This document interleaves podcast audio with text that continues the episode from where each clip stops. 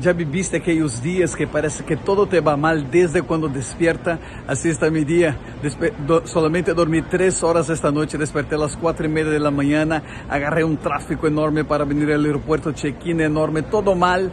Y llega en el momento del vuelo. El vuelo cancela. Casi mitad del día tengo que estar acá. Pero es justamente en este momento que tenemos que desarrollar el fruto del Espíritu, que es la paciencia. Y te animo. Desarrolla este fruto para tu vida, tu familia y tu casa.